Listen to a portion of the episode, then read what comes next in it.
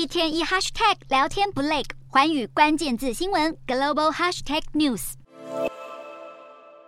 不顾保镖上前制止，好几名狗仔手上拿着相机，朝着计程车狂按快门。而坐在车子里的正是英国哈利王子和妻子梅根，以及梅根的母亲。哈利王子的发言人在一份声明当中表示，哈利梅根十七日参加完纽约的一场慈善活动以后，搭乘计程车离开时，却遭到狗仔队追逐，途中好几度快要发生碰撞，还波及到其他行人以及两名警员，差点引发致命车祸。整个追车过程长达两个小时以上，而这个消息马上就传进纽约市长耳里，他也严正抨击狗仔队危险的行径。哈利的发言人还指控狗仔队违反了多项交通规定，包括行驶在人行道上闯红灯，还有在单行道倒车。不过记者事后采访计程车司机，他却打脸当时的情况根本没有外界形容的那么危险。计程车司机表示，狗仔并没有逼车，而且整个过程也只发生了大概十分钟左右，所以他并没有感觉到特别危险。很多消息其实都是被外界过度解读。不过，他认为哈利和梅根的反应较大，其实情有可原。因为哈利的母亲戴安娜王妃就是为了摆脱狗仔的追赶，而在车祸中丧命。哈利与八卦媒体的关系一直以来都不太融洽。当年戴安娜王妃死于车祸，哈利就多次公开抨击狗仔队是罪魁祸首。如今自己的妻子梅根也深受八卦媒体折磨，哈利最担心的就是不幸的悲剧再次重演。